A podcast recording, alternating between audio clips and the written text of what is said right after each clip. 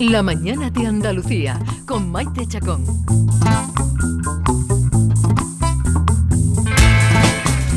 Dicen que los pies son la base de nuestra salud, es el único apoyo que tiene nuestro cuerpo cuando estamos de pie, cuando caminamos.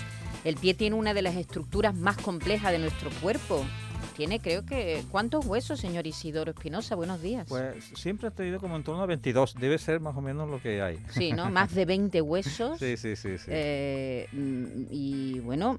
Sí, huesos y tantas articulaciones, más de 100 ligamentos. Exactamente. Y, una estructura muy compleja y sometida a muchas presiones, obviamente, porque como bien dice, pues es la zona con la que contactamos con la madre tierra. O sea, que, que tiene que soportar no solamente el peso del cuerpo, sino que cuando vamos andando soporta más del propio peso por la inercia que se desarrolla al andar. Y si corremos o saltamos, pues... Mucho más. Mucho más. Mucho más.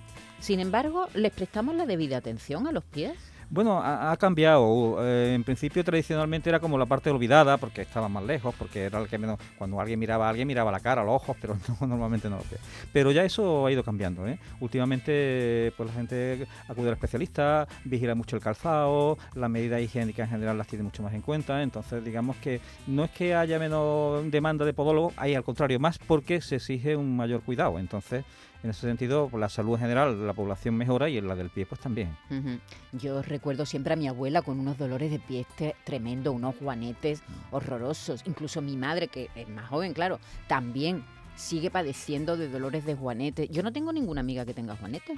Claro, porque desde unos años acá la salud prevalecía sobre la estética y ha, cambiado el criterio de estética. O sea, hoy día un zapato así puede ser de horma que llamamos fisiológica, que se adapta al pie, que tiene la forma del pie, con algunas particularidades, es usual en señoras, en señoras, mujeres en general, mientras que antes únicamente el zapato elegante de mujer era el zapato de tacón. El zapato de tacón, el zapato que llamamos de salón, es un zapato que todavía se use, pero ocasionalmente. Pero antes que usted iba a la compra con el carrito, iba mm, haciendo equilibrio sobre un, estileto de 10 centímetros. Todos los días era el mismo esos tacones de aguja que, llevaban nuestras abuelas, ¿eh? Es alucinante. en, las bodas también se ve gente que se, pone el, pero tacón un momento. un ratito, pero ese día lo pasa fatal. Y además se observa, las chicas jóvenes a veces no saben andar con tacón, con el, estilo que se tiene, porque no están, afortunadamente habituados. Sí, es verdad. Eso no sé si lo ha observado en algún caso. Sí, sí, sí. Vamos como patos, mareados, cuando nos ponemos el tacón después de, no usarlo nunca. Eh, eh, eh, ahora se ve mucho el tacón ancho. Eso es mejor, ¿no? Algo mejor porque añade estabilidad, pero la posición del pie es la misma. O sea, lo que ocurre que, bueno, que es más estable, que tampoco pasa nada. El pie tiene equilibrios para mantener la estabilidad. De hecho, las personas que han usado tradicionalmente mucho tacón, una de las pocas ventajas que hay es que tienen menos 15 de tobillo porque los mecanismos de equilibrio del pie lo tienen más desarrollados. Entonces, como ventaja, por buscar alguna ventaja. Pero sería más saludable para las mujeres no ir con el pie en alto. En general, la posición del pie es con el tal, con la parte posterior del, pie, con el talón muy cerca del suelo, casi a la altura de la, de la zona delantera del pie, de la planta. Eso es lo ideal. Lo que ocurre es que las personas que siempre han llevado tacón no pueden ir planos eh, eh, súbitamente. Tienen que hacerlo de manera muy progresiva. Yo de hecho no puedo, yo no puedo soportar el, zapato plano. Me, molesta muchísimo. Claro, eso sí. A lo largo del programa podemos dar detalles sobre esta cuestión que es muy importante y lo que ocurre es que la estructura del, del, del miembro inferior en general, sobre todo de la pantorrilla y de otros músculos, se ha adaptado a esa posición. Ah, lo mejor son esos botines de ahora que tienen un poquito, que es un zapato muy cómodo, ¿no? Porque es plano, pero tienen ahora, vienen con un poquito elevado y, y eso a mí por lo menos me descansa muchísimo. Unos 3 eh, centímetros más o menos, ¿no? Sí, es, es, la adaptación, digamos, de pasar de zapato eh, con un tacón alto a no llevar nada. Hay que partir de un principio. Nosotros nacemos descalzos. Por lo tanto, la manera natural y como anda la mitad de la, humedad, de la humanidad es descalzo. O sea, se pregunta un pimeo, un bosquimano, pues corre y corren millas y millas descalzo. Entonces, eso sería es lo natural. El hecho de que lleves un poco de tacón es, una, es un elemento que por nuestra cultura hemos ido incorporando y que muchas veces se dice que es lo adecuado, pero es lo adecuado si antes o siempre hemos llevado un poco de tacón. Lo natural sería ir descalzo y mucha gente que se sienta muy cómodo descalzo o con zapatos absolutamente plano podría hacerlo sin ningún problema. Isidoro, usted que ha sido podólogo tantos años, ¿cuál es el principal problema, el más común con el que se presentan sus pacientes? Hay distintas, digamos, familias de problemas, ¿no? Hay fundamentalmente patología de los dedos, dedos en garra, el juanete, que, o la luz valgo, que técnicamente se dice, que eso produce sobre todo puntos de presión en el dorso de los dedos, que son los famosos callitos, puntos de presión entre los dedos, que son los famosos ojos de gallo, o los uh digitales técnicamente, en la punta de los dedos, que son callitos en la punta de los dedos, y el, luz valgo juanete, que produce, aparte de desviación del conjunto de los dedos, esa dureza y en la protuberancia que hay en la parte interna del pie, que es eso que tanto molesta y que obliga a muchas señoras a veces a romper el zapato para poder... Y los callos famosos, ¿no? Eso, esos son... Ah. Los, callos no es más que la piel, la piel de cualquier sitio. O sea, si yo aquí en el dorso del brazo me aprieto con el dedo durante una semana, termino con un callito en el, en, el, en el brazo y otro en la punta del dedo. La piel reacciona endureciéndose ah. en cualquier parte del cuerpo. Lógicamente, en la zona que está en contacto del pie también. La persona que está fregando continuamente con una fregona termina con callo en, o con una pala, un pico y una pala. Pregúntale algo, mamen, tú de tus pies, venga. Sí, el, tamaño del pie... ¿El tamaño importa? Es, exacto, importa. con respecto al pie, lo importante es que el, el, pie que esté sano, un pie sano, ya, ya parte de una gran ventaja, por supuesto, y luego que sea proporcional a la altura del paciente. Normalmente una persona alta lo que se espera es que también, también sea más grande. más grande y que lo soporte bien. Pero vamos, no tiene, aunque lo lógico sería que fuera un pie, podríamos llamarle insuficiente, pero eso no es obligado. Luego el organismo reacciona de mucha manera. Ese pie pequeño puede fortalecerse, o sea, sus su, huesos, que tienen en el centro una especie de láminas que llamamos las trabéculas, pueden fortalecerse aunque sean pequeñas, y ser más fuertes. Entonces hay mecanismos, digamos, compensatorios que el organismo, si le damos tiempo y oportunidad, va desarrollando. Te acostumbras a ello. Efectivamente. En este momento, a esta hora, siempre nos gusta oír a los oyentes. 679 40 200 ya están empezando a dejar mensajes. Hola, buenos días. Pues el tema de hoy me viene a mí como anillo al dedo. Mis pies son delicados y feos. Estoy operada de Juanete, me operé el 3 de junio y estoy pasando un veranito de ole ole. Por cierto, cuando fui a cirugía ortopédica me dijo el traumatólogo, señora, los pies no se operan por estética. Y le contesté, si fuera por estética me lo tenía que haber cortado mi madre cuando nací. Feo, muy feo. y cómo duele. Buenos días, feliz verano. Mari Carmen de Tantequera. Buenos días. Buenos días, Maite y David, compañía. José, de Córdoba. Eh, yo presumo de, mis pies porque no me huelen, así de claro.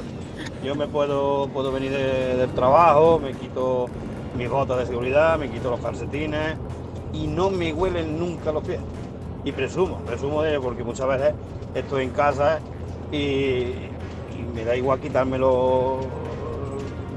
botas, el calzado, me da igual y los calcetines porque es que no hay quien haya, a mí no me va es que no me huele el presumo de ellos. Ese era mi comentario. Venga, gracias y enhorabuena por el programa. Buenos días, Canazú. Los pies, dice ella que lo tiene chiquitito. Eh, pues yo tengo un 33. Socorro, auxilio, buscarme una tienda. No hay. No encuentro de tacón. un 33, es un pie de niño, ¿no? de niña. Bueno, hay que ver la altura de la, señora, ¿no? Igual la señora es muy bajita y entonces es proporcional. Pero a veces no es verdad que hay personas altas y que tienen un pie pequeño. Demasiado pequeño. Sí, a veces pie pequeño y puede, habría que estudiar si también la mano es pequeña. ¿eh? Ajá. Eh, ¿Tiene correspondencia? Eh, podría ser, podría ser, sí. Yo la tengo pequeñita. También, también muy mona, pero pequeñita. Muy mona. Por cierto, el olor a pies. Yo no sé si eso es de su competencia o no. Sí, claro, cualquier patología del pie en principio la, la, nosotros. ¿Por qué algunos nos huelen los pies y otros, y otros no? Bueno, en principio hay dos cuestiones. Uno, en cuestión hábitos de calzado y de higiene. Obviamente hay personas que tienen más tiempo. Hay personas, por ejemplo, mayores que tienen muchas dificultades para hacerse la higiene del pie, normal. O sea, que, que, no se pueden llegar que no llegan abajo. Bien, claro. Entonces lo hacen de una manera un poquito más superficial, ¿no? Pero eh, luego hay personas que tienen trastornos hormonales que les facilitan, digamos, la hipersuduración. Una hipersuduración mantenida es un buen caldo de cultivo con ese calorcito y tal para las bacterias. Entonces las bacterias cuando están por allí y normalmente degeneran, pues generan un, eh, producen un mal olor que, es el característico. O sea que no lo traemos en el ADN, sino que el olor se hace, no se nace. Sí, sí, sí, sí, claro, claro, se hace. Lo que nosotros podemos tener una propensión a la, exceso de sudoración y al, sudar también pueden eliminarse ciertas sustancias que pueden favorecer este crecimiento bacteriano. Entonces, en caso de, adolescentes o ciertas épocas de la vida, pues puede ocurrir. Eh, buenos días, equipo. Soy Felipe de Coria. Mira, a mí me ha pasado igual que al señor este que que dice que no le huelen los pies. A mí me pasaba igual, no me huele, ya pueda venir de donde venga, donde lo haya metido. Total, que al final hablé con el médico y me he tenido que operar de la nariz. El único que no olía los pies era él, ¿no? Venga, más mensajes. Buenos días, soy Victoria de Olivares. Pues yo quería comentar que yo tengo juanetes, soy joven, tengo 40 años y eso se hereda, porque mi madre tiene unos juanetes, vamos, impresionantes y de la casa la única que tengo juanetes soy yo, impresionante. Y luego también quería comentar que yo doy yoga y es importantísimo el apoyo del pie en el yoga para el equilibrio, para todas las posturas. Así que, pues nada, muchas gracias, buen día. Lo de la prevención del, del alus valgus, Juanete, pues sí que se puede hacer. Lo ¿Cómo se llama técnicamente? Alus valgus, es una Alus no- valgus. denominación eh, latina. eh, de latín. Eh, mm, en principio hay pies que están predispuestos a eso por el tipo de, de- de estructura ósea que tienen. Cuando tienen un metatarsiano corto, o sea, metatarsiano es el hueso que está detrás del dedo, ¿no? Muy cortito y un dedo muy largo, pues entonces el zapato, sobre todo en señora, que suele ser un poco más de puntera, hace presión, hace palanca y entonces favorece el que se desvíe el, dedo. Hay predisposición, con lo cual pues ya esas personas será más fácil que tengan a los valgos juanetes. Pero también nosotros podemos buscar zapatos muy redondos para que no haga palanca y si vemos que empieza, colocar una lo que llamamos ortosis de silicona, que es una especie de cuñita hecha de silicona blandita que mantiene el dedo alineado. Si eso lo mantenemos, sobre todo cuando llevamos, porque en verano es con las sandalias a veces no hace falta, porque normalmente no hay presión del zapato, pero en invierno sí. Entonces, si se mantiene ese tipo de ortosis y se cuida, o se evita o se ralentiza mucho. Por cierto, pies secos.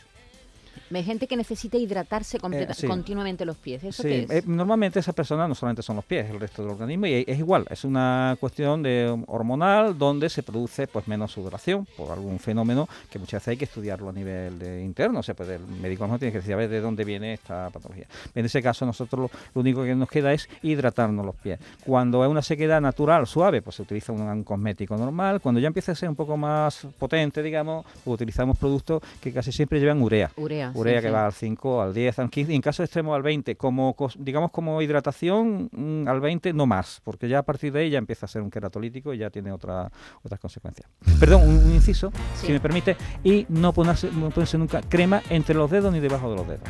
Ah, ¿no? Eso es una regla fundamental. No, porque eso, al te- tener contacto piel con piel, mantiene la, mejor la humedad y podríamos macerarlo y facilitar el que aparezca una, un hongo, Ay, una qué, buen, qué buen consejo. Sí. En la planta del pie, en el talón, Sí, eso, pero allá. nunca entre los dedos. Entre los dedos ni debajo. Ni Ni debajo, debajo. de Ni los debajo, dedos. no. Muy bien. Hola, yo tengo un 35 de pie con muchísimo puente y mido casi unos 70. Llevo toda la vida con muchísimo dolor de espalda, además tengo una patología crónica de la cadera, una sacrolitis y yo creo que todo me viene por los pies. He tenido plantillas específicas de, pedo- de podología y se me han roto. Y creo que no camino bien y no puedo corregirlo por más que lo intento. Es muy importante para la salud de la espalda, los pies. Claro, supongo que ante cualquier dolor, molestia, picor, hay que acudir, ¿no? Hay que acudir a, Sí, a mirar no, el claro, pie. Como cualquier otra afección del organismo, pues en este caso, pues eh, afortunadamente existe un profesional que es el podólogo y va a resolver en primera instancia cualquier situación, o lo, menos lo va a paliar o va a explicar cuál es el problema Y, que y hay. es ¿no? común eso de que un problema de pie se refleje en Total- otras partes del cuerpo. Totalmente, el organismo está muy interrelacionado. Entonces, la forma de apoyo eh, genera unas actitudes que se transmiten hacia arriba, en la rodilla, en la cadera, en la columna e incluso en el cuello. Y viceversa, hay estudios que relacionan problemas incluso oculares con la forma de apoyo del pie, o sea, como una fuera de, a- de arriba abajo, sí, porque eh, el sistema, digamos, locomo- eh, locomotor eh, o neuromuscular es un conjunto, entonces hay relaciones, hay, digamos, eh, líneas de investigación que hablan de cadenas musculares, o sea, que unos músculos están concadenados con otros, por ejemplo, personas operadas de apendicitis, que ese tipo de intervención le ha interferido para el funcionamiento de- del aparato locomotor en general y de los pies en Doctor, concreto. estamos hablando de los pies y todavía no hemos hablado de las uñas de los pies. Yo tengo en concreto un problema con la uña del dedo gordo, que se me mete en la carne, no sé cómo cortármela, y después con el dedo chico, ¿qué se hace con la, con la uña del dedo chico? ¿Se puede cortar de- del tirón? Porque eso no sirve para nada, ¿no? Bueno, to- todas las uñas tienen su función. Una, un dedo sin uña tiene menos capacidad de impulso. ¿Ah, porque sí? la uña refuerza, sobre todo en el último momento, donde apoyamos con los pulpejos, con la punta, la uña refuerza esa, esa presión. Y cuando se pierde una uña, tarda mucho en, aparecer, en volver Mm, a... Va a depender de la- si hay, una, si hay una- un, un traumatismo así espontáneo, con un poquito de suerte va a crecer bien si se guía un poquito. Ahora comentamos lo de la Lo- lo de que es muy uñas, interesante. Venga, cortar las uñas. Sí, sí. ¿Cómo se corta? Eh, bueno, en principio la uña se corta recta dejando los picos fuera y no muy, muy, muy corta. No al ras. No a ras, no. Siempre conviene dejar como un milímetro. Puede parecer que es una falta de higiene, pero no es así. Al O contrario. sea, que al contrario. Una, yo soy podólogo y obviamente dice, oye, tú vas para ser podólogo, déjame que yo entiendo del tema. y la dejo siempre un poco más larguita porque refuerza y, y evita que, además yo tengo la tendencia también, como, como es tu caso, de que la uña se me clave. Entonces, cuando la uña se clava ya hay que ir al podólogo que va a tratar de guiarla. En caso de mucha recidiva, o sea que se repite, se repite, se repite y con infecciones hay que hacer una intervención que normalmente no es como antiguamente quitar la uña completa. Eso es un error or clinical.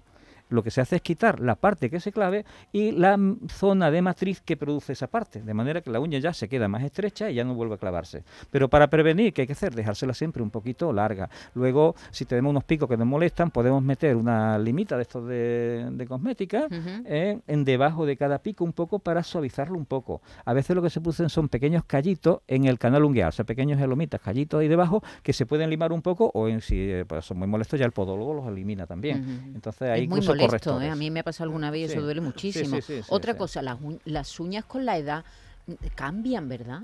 Las uñas, de- sobre todo las uñas de los pies se ponen como feas. Muy fea. Mm, Bueno, ¿Por de- qué? de- ¿Qué pasa? normalmente cuando eh, es como la piel. Y una se persona- ponen como se atortugan. Sí, Yo eso siempre digo, de- es como el caparazón de una tortuga. Se Sí. ponen a veces en personas muy, muy mayores, ¿verdad? Sí, Hay uñas de los pies como que cambian de color, se pone eh, con estrías, con... con, Sí, con- ¿Eso pero por qué no, no, pasa? no siempre, no, No siempre. O sea, que es como la piel de una señora mayor o de un señor mayor. ¿Es diferente a la de un joven? Claro, una piel más fina, pues normalmente más deshidratada, más quebradiza, más delicada. Pero claro, ha vivido muchos más años y ha tenido más tiempo de desarrollar pues lunares, cosa. cosas. Ujú. Pues la uña igual. La- nosotros, que yo llevo casi 40 años trabajando, pues mm, hemos visto personas mayores con una uña perfecta, muchos casos. Pero hay otros que, pues bien por el calzado que han llevado, por alguna enfermedad de tipo sistémico, un problema de anemia, la uña se ha vuelto más quebradiza, ha rozado más en algún punto, Ajá. ha tenido algún deterioro que le ha ido afectando. Porque claro, el tiempo, si ha vivido 80 o 90 años, pues ha tenido mucho tiempo Claro. para tener esas afecciones. Pero no es necesario, digamos, no es eh, obligatorio, digamos Sí, así. O ¿no? sea, Que no siempre no- se da. no- ni no mucho con la edad No, se no estropean necesariamente, ¿no? las uñas Hay un- de una pies. uña un poco más fina y un poco más quebradiza, sí, pero no, no patológica. Venga, seguimos. Hola, buenos días. Eh, enhorabuena por el programa. La verdad es que está hoy muy interesante. Y quisiera que hablara sobre el neuroma de Morton. Tengo uno en el pie izquierdo y la verdad que algunas veces es insoportable. Llevo con plantilla, me mandó el traumatólogo plantilla y bueno, parece que lo llevo un poco mejor. Pero bueno, quisiera que hablara un poquito sobre si eso, qué tal la operación, cómo se puede quitar o por lo menos aliviar un poco más. Muchas gracias. A ti un Feliz abrazo. verano. Igualmente. Neuroma de Morton, ¿eso Muy qué bien. es?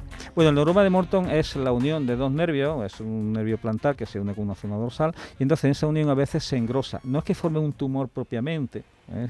de hecho se llama neurinoma, sino una, un, engrosamiento no, eh, no maligno, ¿no? En principio de por sí, pero claro, está entre dos, dos articulaciones de los metatarsianos, entonces, sobre todo cuando el zapato comprime un poco más, pellizca esa especie de nudo y eso da como un cal- puede dar un calambrazo, puede dar dolor, hay distintas presentaciones, desde el calambrazo hacia adelante, hacia los dedos, hasta un dolor que decimos tórpido, ¿no? que va eh, aumentando, aumentando, aumentando.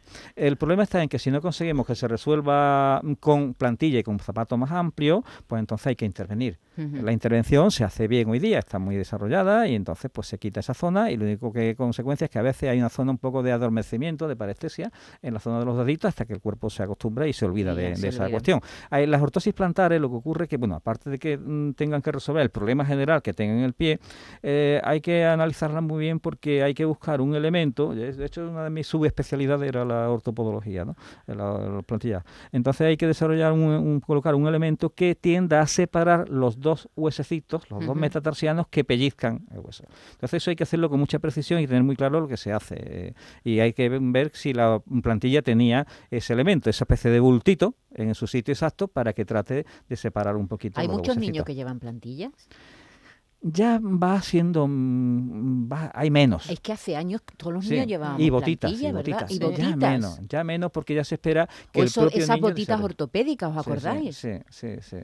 Ya eso ha cambiado. Eh, ha cambiado porque se ha visto que tampoco siempre era imprescindible. Entonces se sigue, ¿eh? se siguen cuando hay un niño con pies planos, que, que hay que muchas veces no se trata de corregir el pie plano en un futuro, sino de mantenerlo en posición correcta para que no desarrolle patología. Entonces, cuando se detecta, y es muy evidente, se aplican. Lo que ocurre es que ya, por ejemplo, las propias plantillas eh, tienen, contienen el pie sin necesidad de un zapato especial. No es necesario. Y muchas veces el zapato especial enmascaraba una mala posición del pie dentro, porque como era una botita no se veía y no veíamos realmente cómo estaba el talón, y a lo mejor el talón estaba volcado. Entonces, las plantillas ya no necesitan zapatos especiales. Más mensajes. Buenos días, Canal Sur. Quería preguntarle una cosita. ¿De qué entra la fascitis planta y de qué, cómo se puede quitar, por favor?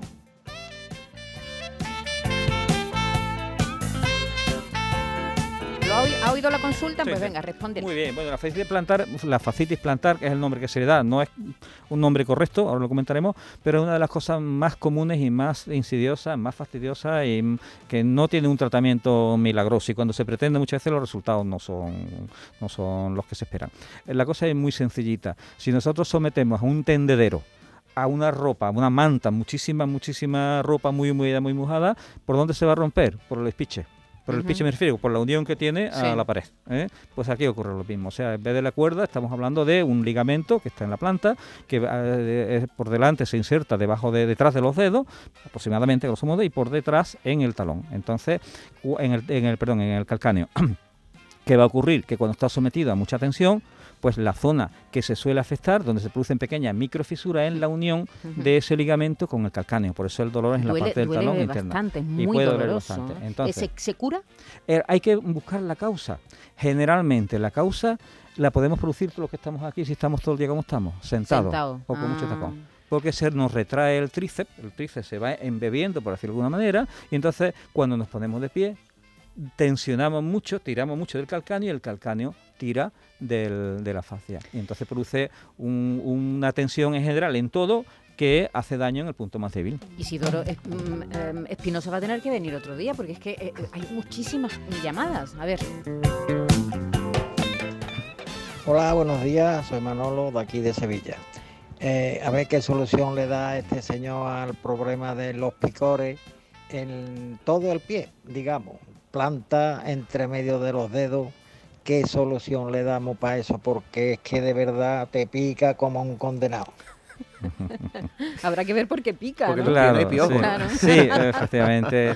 Eh, los picores se relacionan con varias causas. La más común, más conocida, es una micosis. ¿eh? Hay que ver si esa piel ha cambiado, si ha res- está un poco más seca, tiene pequeñas vesiculitas ¿eh? que pueden indicar un tipo de micosis, ¿eh? que dermatofítica o bueno, u otra. Perdón. Hay que ver si entre los dedos, por ejemplo, están especialmente húmedos y a partir de ahí se ha ido generando. Hay que secar muy bien entre los dedos siempre, Sí, sí, ¿no? sí, Ese eso es un una, consejo. eso es una regla fundamental. Claro, eh, muchas veces estas micosis se puede haber un contagio, por ejemplo, en la piscina o en un baño público o en un sitio donde haya un contacto directo. No, en la arena de la playa normalmente no, porque no hay, pero en otros sitios sí. Entonces, si eso se co- constata que es así por los síntomas o porque se haga un cultivo, o sea, una- un análisis y se vea que eso es así, pues entonces hay que poner un tratamiento antimicótico, además de la medida de secado. Pero también puede haber otras, otros trastornos, ¿eh? de neurológicos, circulatorios. Entonces, eh, claro, es muy Hay que complicado. mirarlo, hay que sí, ir al eso hay que consultar. y Mm. mirarlo, David. Doctor Espinosa, ha habido una oyente que ha dicho que fue al, al podólogo porque tenía los pies feos y que se los quería operar. ¿Existen los, usted ha visto tantos pies en su vida, que existen pies feos y pies bonitos? ¿Eso depende de moda, de tendencia? ¿O en cada país un pie es bonito y en otro es feo?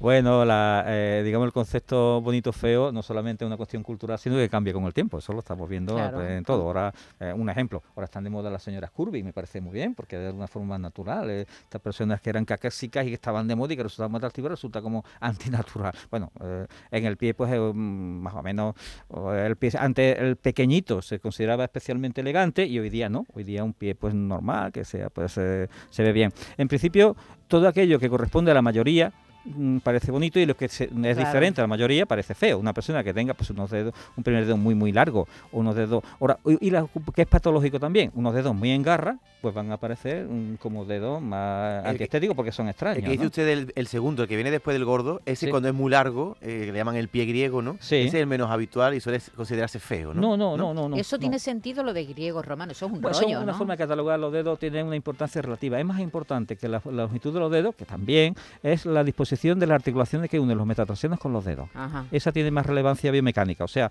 los meta- las metatarsofalángicas, la articulación metatarsofalángicas tienen más importancia que la longitud de los dedos. Pero la longitud de los dedos verdad que pueden conllevar patología. Por ejemplo, el dedo muy largo, que comentábamos al principio, el primer dedo muy largo puede facilitar a luz valgus o sea, Juanete, o algo rígido, el bloqueo de la articulación, que eso tiene bastantes consecuencias en la patología del ¿Y, pie. y cuál es el pie eh, cuando usted está en la consulta? Que no hay pies bonitos No, ni no, feo el pie. Digo, eh, cuando el visto un pie- eh, ¿Tú quieres que te diga a ti que tú tienes un pie No, muy no, bonito? ya sé que lo tengo feo.